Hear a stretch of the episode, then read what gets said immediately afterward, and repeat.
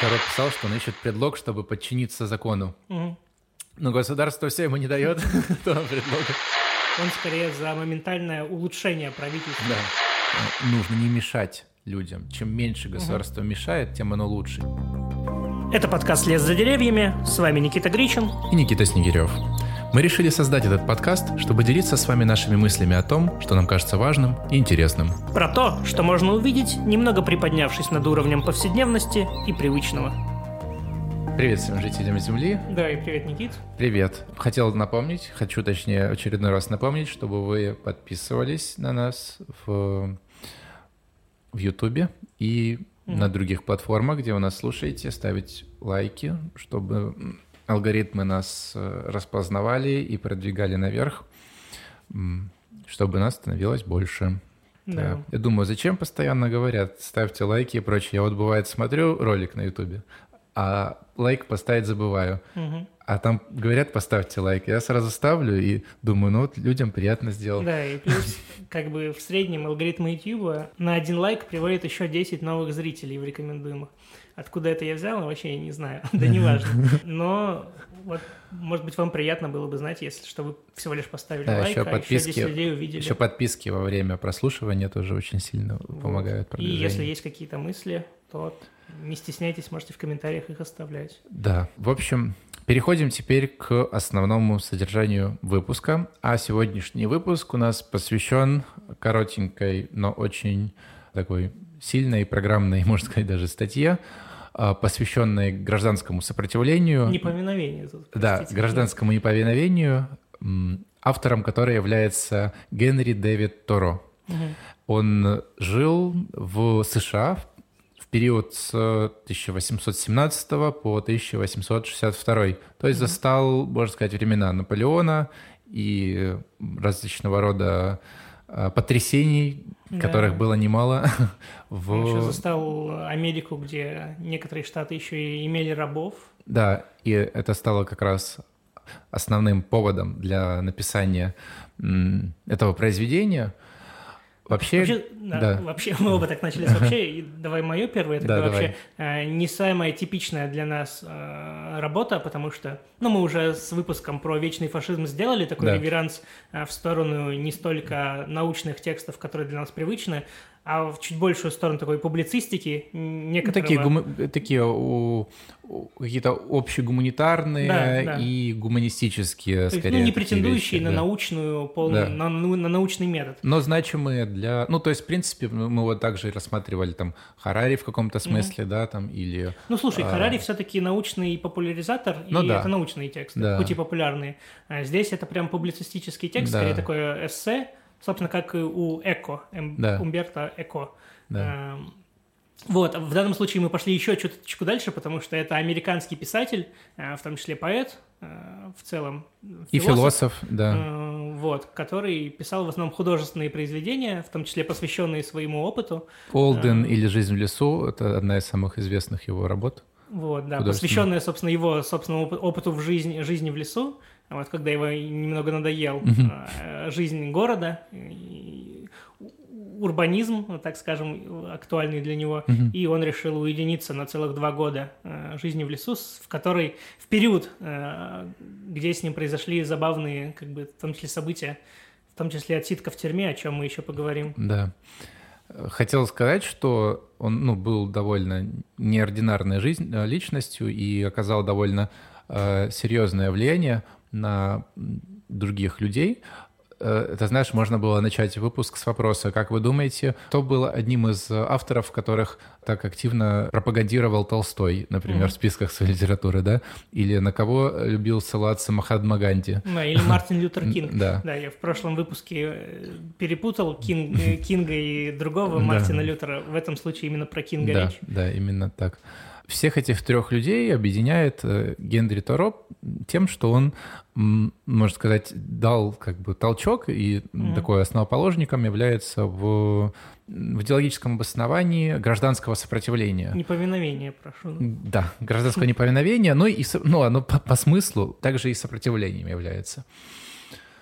Я вот пока читал его, знаешь, эм, он создавал впечатление, то есть тут не пишется о нем, что он был прям либертарианцем, угу. но э, это прям читается очень Ну да, там открыто. есть такой прям антиправительственный пафос. То есть, да, то есть человек пол, ну, всецело и активно критикует государство и любые формы репрессивного навязывания какого-либо порядка без его собственного участия в учреждении этого порядка. Угу. Да. Вот просто чтобы не быть, э, ну, чтобы не наврать в полной мере, все-таки э, он писал э, не о том, чтобы ежи, точнее, моментально избавиться от правительства, он призывает не к этому, он скорее за моментальное улучшение правительства. Да. В том плане, что Мгновенно. он видит, он видит э, в нем не только э, что-то, что нужно уничтожить. Он даже признает, когда больная тема для mm-hmm. либертарианцев, да, ну, точнее, важная тема для либертарианцев, тема налогов, когда он даже ее касается, он говорит, что бессмысленные налоги, например, налог на нахождение в какой-нибудь религиозной общине, mm-hmm. не имеет для него смысла, он не хочет его платить.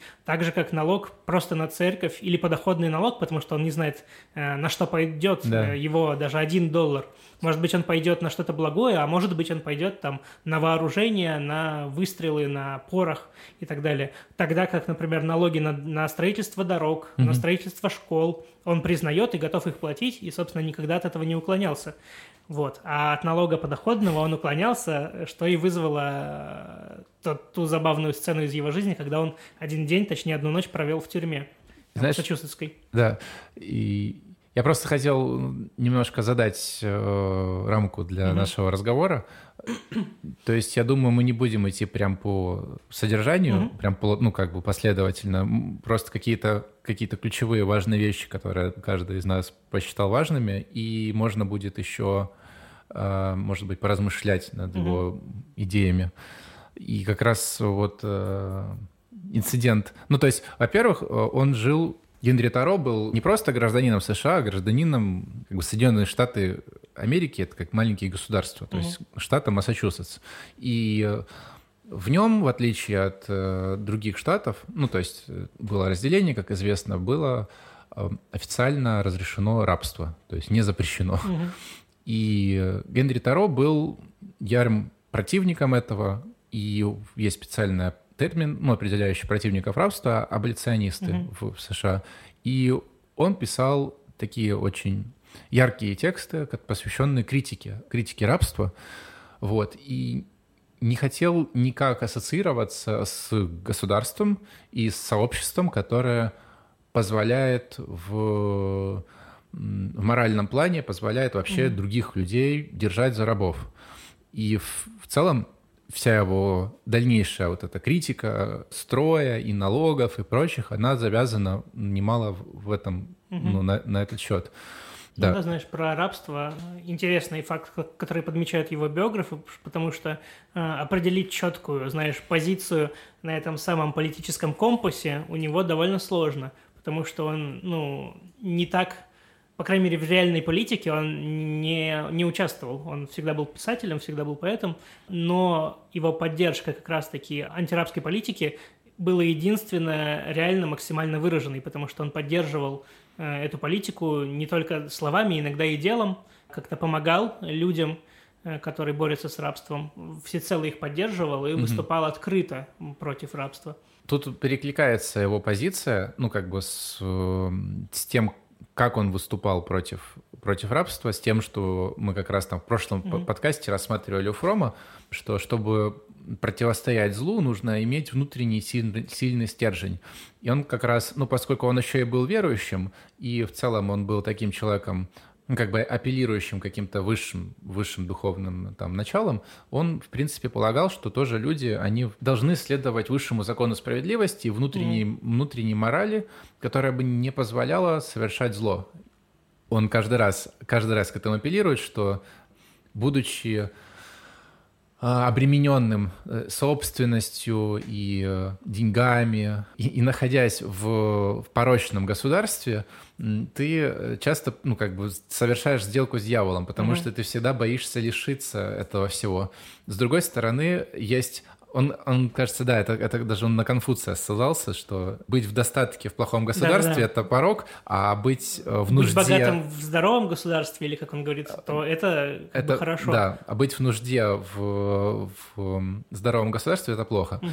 И, и вот э, он находится в нужде в больном государстве. И он как бы соответствует своим внутренним вот этим идеалам. И плюс он еще отказывается принимать участие в том, что может быть э, задействовано в- как бы в войне против э, другого государства. Там еще Мексика. С Мексикой воевал штат, и не только этот штат, там, может быть, другие штаты тоже воевали, я не помню точно из истории. Ну, но война, по крайней война мере, была, как была была война война с Мексикой, в тот которую период, он да. осуждал, и была, было рабство. Он говорит, что он, он как бы имел своей целью быть убедительным для своих сограждан, чтобы они могли так же, как и он, например, не заплатить налоги, которые могли бы пойти в казну и вслед за, за этим пойти, например, на обеспечение армии.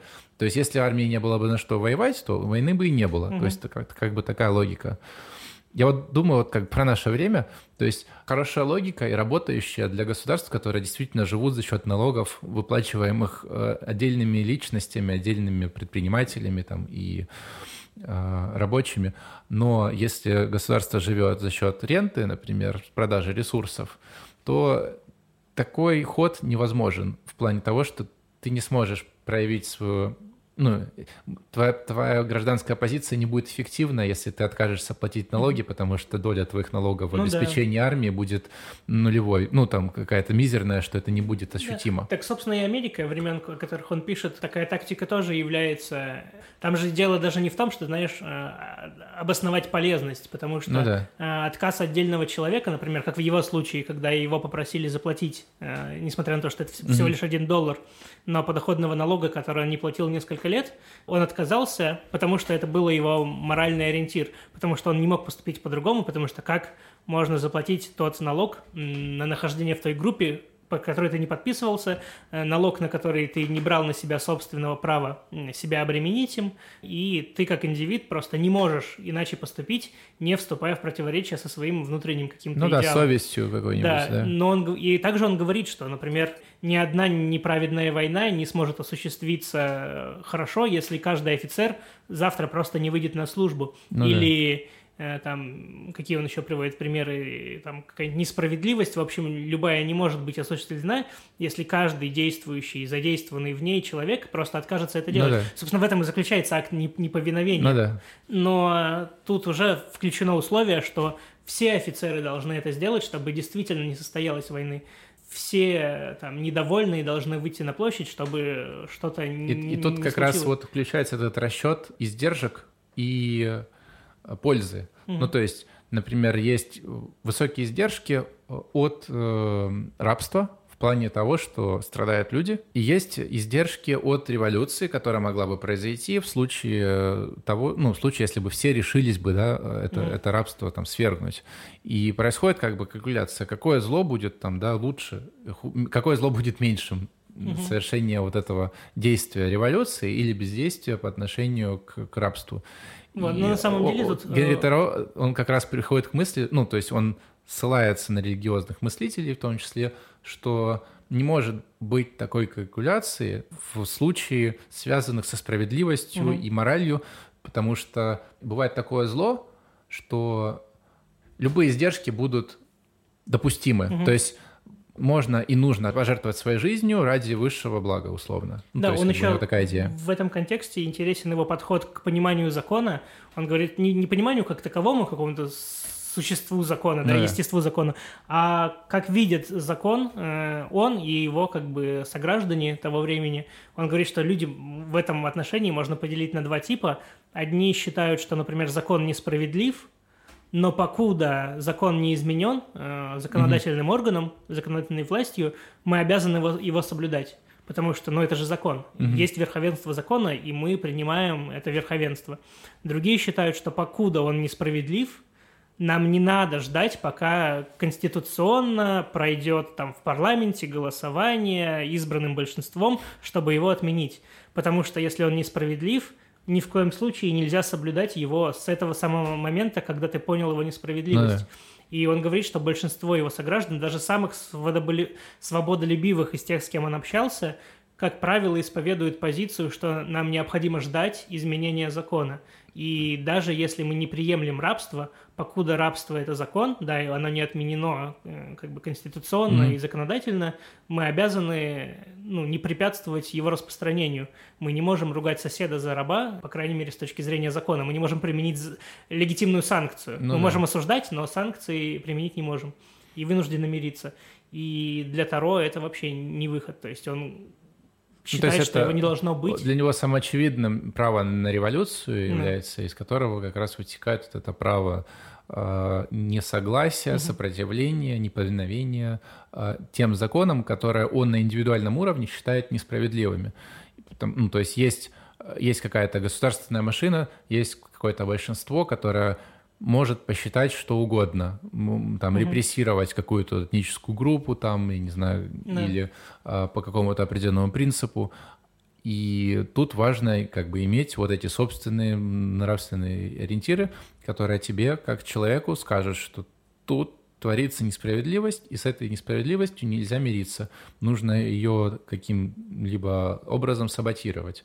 Будь это невыплата налогов, будь это бездействие, ну, в, в плане, вот, например, итальянская забастовка, это угу. такая тоже форма такого рода саботажа, то есть ты следуешь строго всем инструкциям настолько, что ты перегружаешь систему. И часто происходили такие случаи там в парламентах, тех же и прочих, когда ты начинаешь регламент соблюдать угу. и, и закидывать регламент. Да, это забавные моменты, например, в британском парламенте э, в целом, поскольку парламентарий – это очень статусный человек, да, mm-hmm. и есть куча церемониала его окружающего, его статус, то у него есть право, по крайней мере, было э, в середине XIX века, э, говорить и защищая, например, идею какого-то законопроекта, у него было право говорить э, столько, сколько ему понадобится времени. Угу. От нуля до бесконечности. И многие парламентарии этим пользовались во время обсуждений каких-то бестолковых с их точки зрения законов или каких-то вредных законов и просто саботировали по факту происходящее. Они просто говорили без умолку столько, сколько, пока у них не пересохнет рот. После выходил сопартиец и продолжал эту эстафету, пока просто все будут полностью не, не истощены. Э, вот, так, такие дела. Ты говорил про еще про ожидание того, что это как бы естественным образом изменится. И оно ну, как бы не только связано с ожиданием, но и в целом люди думают, ну, голосуют, да, и они думают, что просто голосование уже достаточный уровень mm-hmm. участия для того, чтобы проблема э, как-то решалась, и ты вроде как участвовал. Но Генри Туро э, осуждает такую позицию, говоря о недостаточности ее. И тут вспоминается тоже вот современная критика демократий, такого же типа, как и в США, где mm-hmm. происходит, э, ну не то что плебисцит каждый раз, но такого рода элитистская или аристократическая демократия, когда тебе предоставляют просто набор людей, ну, уже ну, заранее подготовленных. демократия. Да, просто. то есть и ты, и ты выбираешь из представленного списка, и потом удаляешься на, на 4, 4 года, да, или на сколько, да. да, и все, и тебе, в принципе, ну, до, до барабана там, ну, что там происходит, mm. они там сами как-то разберутся. И ты даже и не ты... следишь, например, что там мандаты вообще-то передавались потом да. несколько раз, что это не совсем те люди, большинство из них шли даже, да, как ты говоришь, не по одномандатным округам, а в целом по просто по спискам, и ты даже не знаешь иногда ну, фамилии, да. за кого ты проголосовал. Конечно, есть э, э, локальные выборы, и городские, и муниципальные, и там более э, более пристально угу. все, все идет работа, но тем не менее все равно сам процесс вот этого выбора через голосование, он имеет, ну, как бы ряд минусов, в том числе, что люди ну, как бы делегируют право решать свою судьбу каким-то третьим личностям, mm которые нередко бывает подрывают доверие и сам принцип демократического устройства, бывало периодически узурпируя власть. Бывало такое. Да, да. Я веду к тому, что, например, есть альтернативные разные формы демократического устройства республиканского, вроде, например, там жеребьевки, да, там mm по выбору по жребию, и разных форм там либертарианского устройства, вроде там права на выход из ассоциации, mm либо свободного свободного формирования ассоциаций. И тут как раз вот этот Генри Туро, он довольно кажется сейчас актуальным в плане своих мыслей, хотя читаешь, ну, как бы ощущение, что вот про наше время немножко mm-hmm. даже пишет, хотя время уже прошло, ну, типа 200 лет практически. Yeah. Вот, еще интересно, э, у нас прошлые два выпуска были посвящены свободе. Э, он тоже вкратце касается темы свободы и говорит, что ну, в каком-то смысле э, налоги, их выплата и вообще участие в том обществе и по тем его правилам, которые существуют, как бы должны, по крайней мере, добропорядочному гражданину обеспечивать ну, какой-то уровень свободы дозволенный, mm-hmm. да. Но он говорит, что в, тот, в ту ночь, когда был вынужден провести в тюрьме, Э, за то, что не, не выплатил э, подоходный налог в размере одного доллара. Вот он остался в этой тюрьме, провел всего одну ночь, потому что там то ли тетя, э, то ли какой-то другой родственник Внес, за него, за, за него залог, заплатили, да. да, то ли внесли залог, то ли заплатили сам, сам подоходный да. налог за него.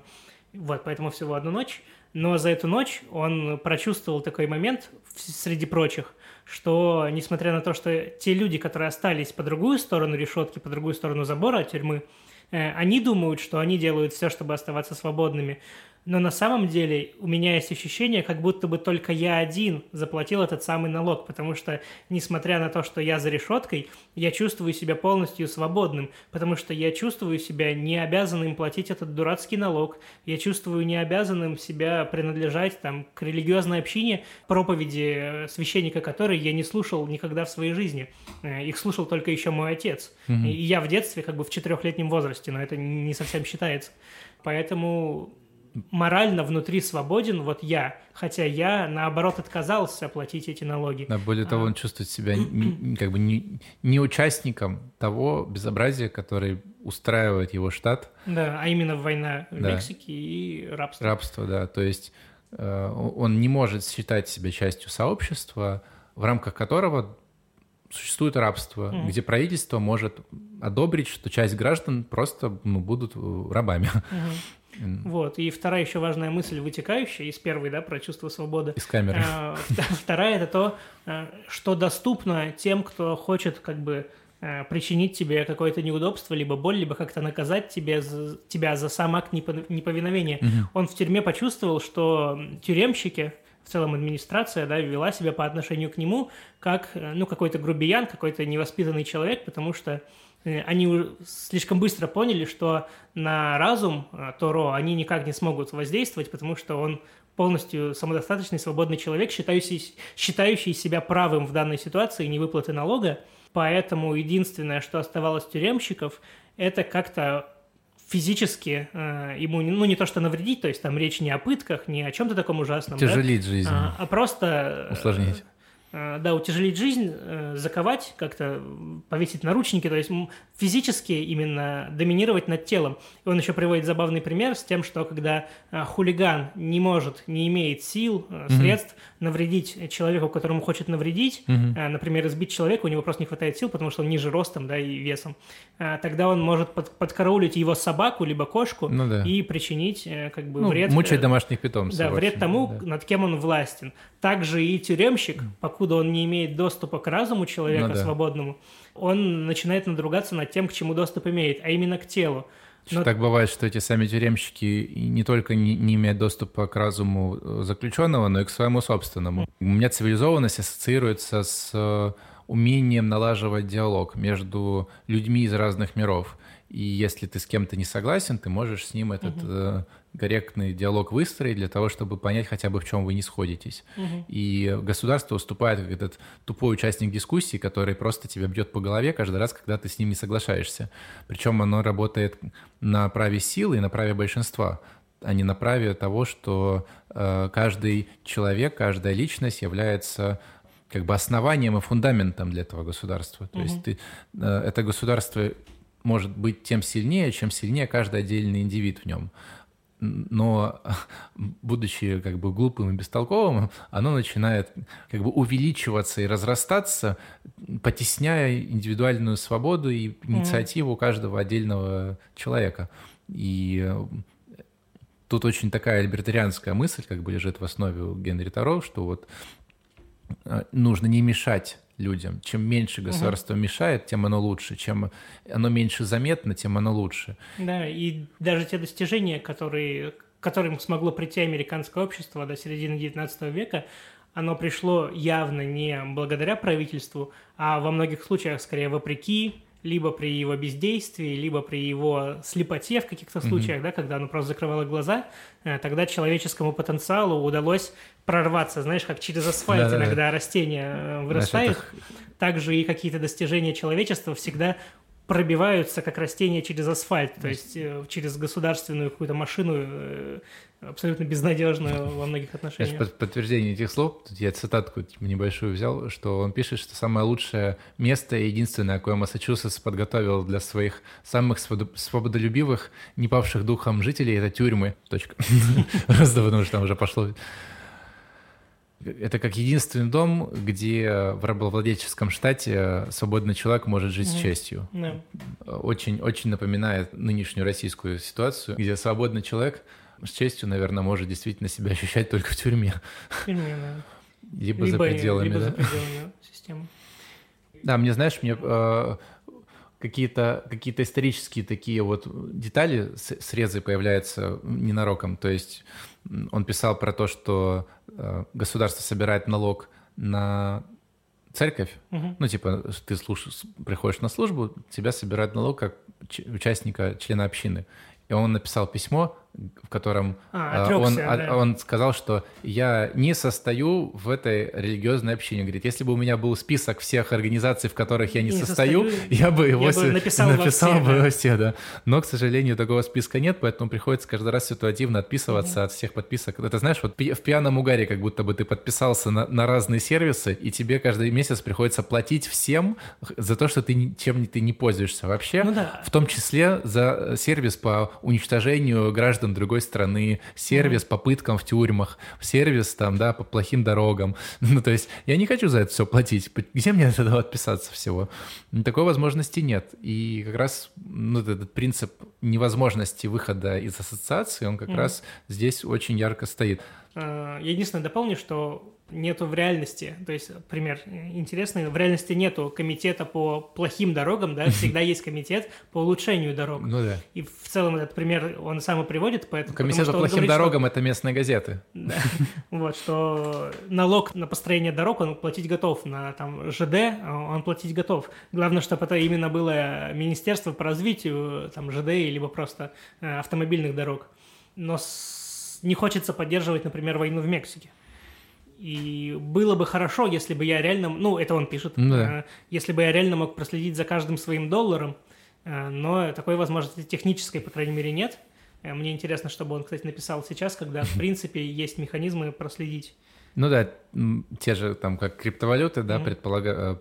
предлагают качестве альтернативы фиатным деньгам, чтобы ты платил налог и мог проследить прям в точности, куда да. цепочка денег пройдет. Но с другой стороны, есть критика, что тебе могут таким же способом а, ну, вмешиваться в твою частную жизнь и по обратной цепочке определять, на что ты тратишь деньги. И, ну, то есть вся прозрачность э, как бы оборачивается против частной жизни. Угу. И тут не каждый хочет, конечно, быть прозрачным, но мне кажется, тут несопоставимо как бы необходимость быть прозрачным гражданина для государства и государства для гражданина. Все-таки государство — это сервис, который должен который как бы должен, который имеет обязанности за то, что он, ну, на него подписываются, то есть государство тоже как подписка определенная, то есть ты, э, какой-то набор услуг определенных, которые оно оказывает за плату, за налоги.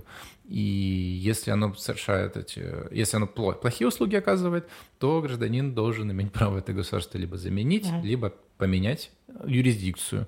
Ну да, такой очень либертарианский да, но вот в, в Соединенных Штатах есть такая опция. Тебе легче поменять юрисдикцию из одного штата в другой, ты можешь переехать. Из друг... Ну, то есть не меняя гражданство, по большому угу. счету, у тебя как бы единый паспорт для любого штата. Такой возможности нет для, например, выезда за пределы Штатов. Но если взять там Россию или там Украину, Украина вообще унитарное государство, ну там прошло время, если она стала децентрализованной больше, и там бюджеты начали спускаться на места, но все равно решения, принимаемые центром, они декларативны, ну то есть они mm-hmm. прям ультима, ну, то есть универсальны для всех. Да, ну так же, как у нас, несмотря на название да, а, федерация, да. и никакого отношения э, Федерация, но, это да, не, но, не имеет. но не республика все-таки. Да. Федерация, но не республика. Вот. А вообще, если возвращаться к названию да, его эссе, то это гражданское неповиновение. Я просто почему тебя еще два раза поправил, да, что не сопротивление, потому что у меня в голове все-таки есть более-менее кажущаяся, по крайней мере, мне четкая разница, потому что сопротивление очень часто это может быть, ну, это более широкое понятие. Э, сопротивляться ты можешь в том числе активно и воинственно. Угу. Ты можешь выйти с вилами, с факелом и идти сопротивляться. Ты угу. можешь свергать так правителя, ты можешь поджигать коктейль Молотова, это все будет сопротивление. Э, неповиновение скорее про внутреннюю свободу просто не делать э, того, что требуется. Ну, то есть тебе говорят, ты должен поддержать там, войну в Мексике. Хм. Ты говоришь, ну нет, я не должен тебе не обязательно после этого выходить с типа вилами. не повиноваться, и, типа и, не действовать. Да, не ты действовать. просто не действуешь. Причем, ну, я не знаю, это, возможно, уже... Не подчинение. Шлейф контекста, который накладывался на это после, потому что, как ты вначале упомянул, э, Таро известен особенно среди э, различных, э, как бы, активных политических mm-hmm. известных людей, типа Мартина Лютера Кинга, типа Льва Толстого, кто там еще, Мах, Мах, Махатма Ганди очень mm-hmm. любил Таро такая, такая безвестная довольно у него судьба для такого влиятельного человека, ну, на да. самом деле. И все они э, ассоциируются в том числе с мирным протестом. То есть, э, например, э, Мартин Лютер Кинг и там его альтер-эго в Америке, там какие-нибудь черные пантеры, да? Ну да. Э, или Малькольм Икс, да. э, который за более активное сопротивление, или, за сопротивление и, с револьвером или в руке. радикалы в, и, и, и, среди поклонников э, Мхатмы Ганди, блин, от рук одного да. из которых, да, собственно, он и погиб, потому что он не был достаточно там националистичен и радикален в своем да. требовании У Махатма свободы. Ганди вообще был интересный принцип, что когда его приверженцы, его идей, э, например, переходили какую-то с его точки зрения черту мирности сопротивления, Махатма Ганди объявлял голодовку, пока они не прекратят. Ну, да. То есть он по факту выступал э, сдерживающим фактором для своего собственного, ну, так скажем, электората. Ну, да. Э, его сподвижники э, вынуждены были останавливать активные действия немирного характера, потому что они угрожали, собственно, жизни своего лидера. Ну, то есть нередко бывает так, что сторонники определенных гуманистических и таких ненасильственных движений mm оказываются склонными гораздо больше к насилию, да. чем э, изначально планировалось вообще, или вообще не планировалось даже. Угу. Вот. Это я просто попытался подчеркнуть значение и важность э, второго слова в словосочетании гражданское угу. неповиновение, неповиновение, угу. именно его в отличие от сопротивления и так далее. Второе важное, наверное, особенно подчеркнуть, что значит гражданское, угу. потому что как бы формы различного сопротивления и неповиновения были, наверное, испокон веков. Мы можем там видеть, как свергали правителей, как сжигали города, угу. меняли всех вокруг, убивали, совершали дворцовые перевороты. При этом это сложно назвать гражданским. Гражданское, Гражданское да. сопротивление, неповиновение, извините, появляется, когда появляется, собственно, гражданин, Институт гражданства, да. Вот. Потому... И, собственно, Таро писал, что он ищет предлог, чтобы подчиниться закону. Угу. Но государство все ему не дает этого предлога. А, то есть он был бы рад и хотел бы быть э, гражданином, но того государства, которое бы не шло в разрез с его моральными принципами. Вот, это, мне кажется, тоже да, важный это момент. Это тому, что вначале было сказано, не просто что... безудержное какое-то желание там противостоять любой власти угу. и жить в лесу, потому что ты сопротивляешься вообще всему.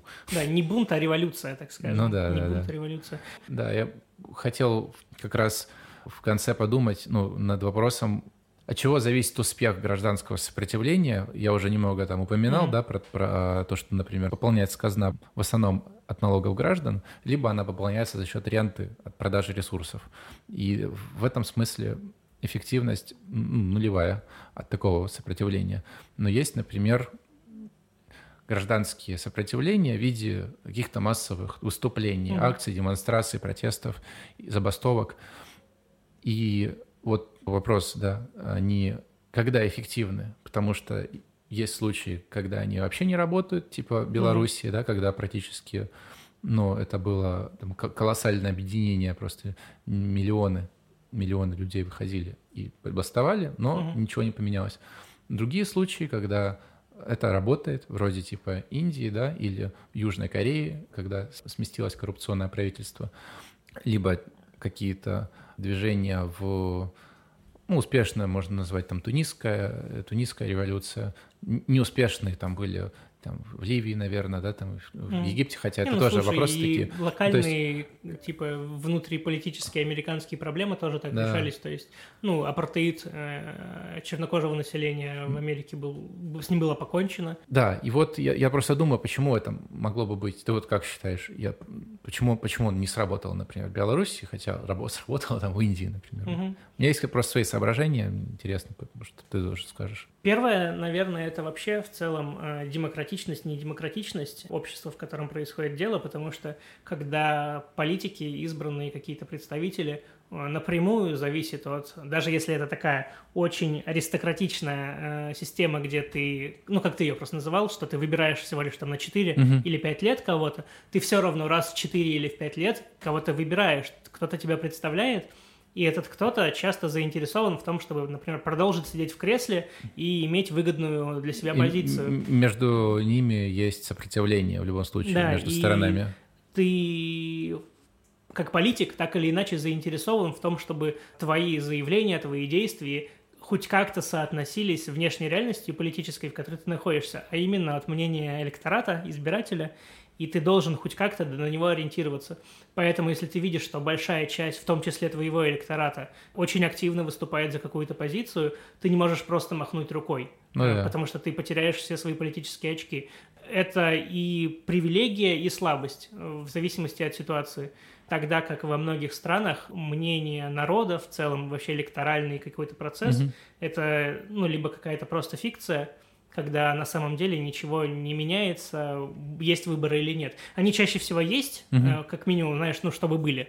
Ну типа, да, это шо, такая шо формальная были, форма. Э, О, формальная форма. Пускай тут полежат, но как бы реального влияния на процесс это не оказывает, поэтому ты можешь не заботиться о том, примешь ты угу. какую-то позицию или нет. Они могут сколько угодно выступать, и чем дольше они выступают, тем меньше их влияние. Да, Потому что сегодня же... о них поговорят как бы в СМИ, послезавтра о них почти не поговорят в СМИ, после-послезавтра о них забудут. И даже если ты не будешь активно применять силу, то есть там вызывать армию, угу. там окружать их, как-то за закидывать водой из этих Заливать. водометов, да, загребать их по участкам, они все равно разойдутся рано либо поздно. У них э, потеряется энергия, они перестанут чувствовать поддержку извне, ну там со стороны ну, да. Запада, например, и про протест задохнется, как правило. В принципе, такой же ну, для себя ответ нашел.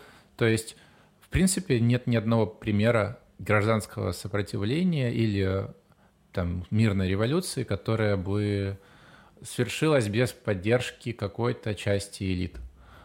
Если элита монолитна, угу. если нет внутри политической конкуренции, то сколько бы не выходил, сколько бы это не выходил на улицу, не, не, нет на что опереться внутри э, коридоров власти, условно. Mm-hmm. Да?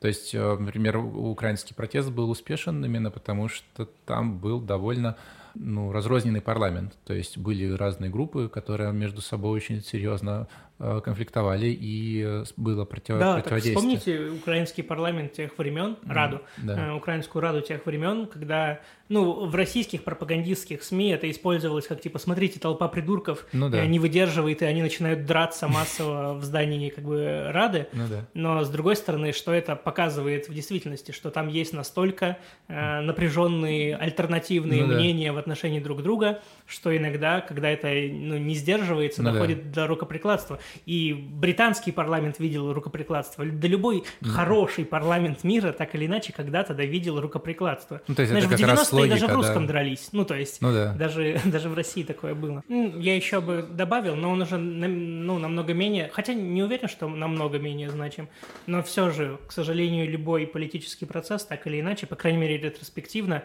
воспринимается через призму личности. Угу. И когда мы вспоминаем там, американскую борьбу за права черных, мы вспоминаем там, Розу Мартина Паркс. Лютера Кинга, Розу Паркс, который известна своим действием в автобусе, да? Да. Когда мы вспоминаем борьбу там, в Индии, мы вспоминаем Махатма Ганди. Яркая личность, на которую можно было опереться, когда, э, ну, знаешь, э, индивидуализировать, Мгм. персонифицировать Ну да, да, протест. Без персонификации там, протеста очень сложно выехать, потому Ну да. что всегда хочется иметь личность, которая бы говорила Это, кстати, одна имени. из проблем вообще, в принципе, ну, как бы демократии в том, что э, требуется как будто вот эта персонификация, то есть даже если демократия парламентская, то в конечном э, итоге все сводится к персоналиям, э, которые представляют эти партии. И там та же, та же Германия, вот, например, да, где президент на вторых, на третьих, даже на четвертых ролях, а в основном играет канцлер, представитель партии коалиции. И а, там все сводится как раз к тому, что не, программа какой-то партии, не, не идея какого-то коллектива, а персоналии. Персоналии. Все сводится к персоналиям. Ну, так психика людей, наверное, устроена. Ну да. Возможно, это никуда не денется. То есть Ну, нужно, даже, нужно это- лицо Даже не какое-то, факт, да? что это прям сильно плохо. Ну, то есть с этим просто как будто надо мириться и принимать в расчет. Ну, это знаешь, как- такой- это как повод. переменную. Мне кажется, это повод, ну, это то, то, то, во что может, э, то, что может стать проблемой, когда м, гиперконцентрация да, на э, личности э, может привести к тому, что эта личность просто с- соберет в себе всю власть, Ну а, да. а люди Либо как бы дадут... сторона, что делать этому институту, когда исчезнет эта личность. Ну да, а любая да. личность так или иначе когда-нибудь да исчезает. Наверное, да, будем подводить итог. Э, Я хотел бы подвести к,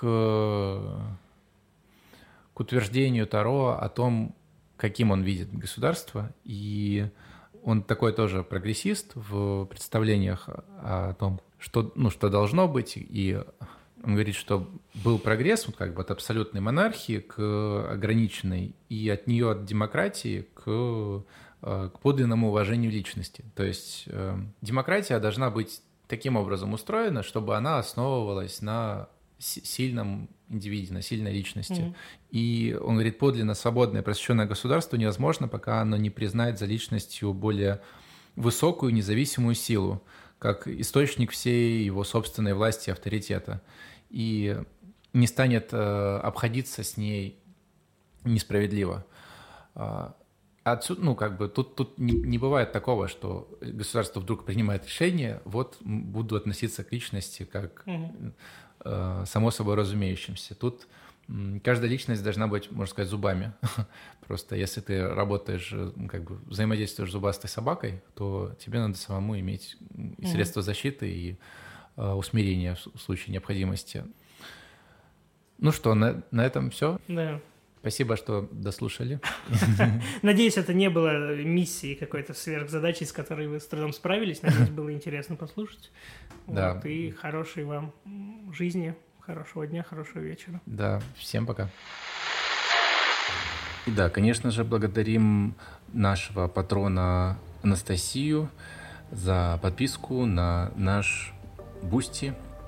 Для нас это очень важно, так что спасибо большое.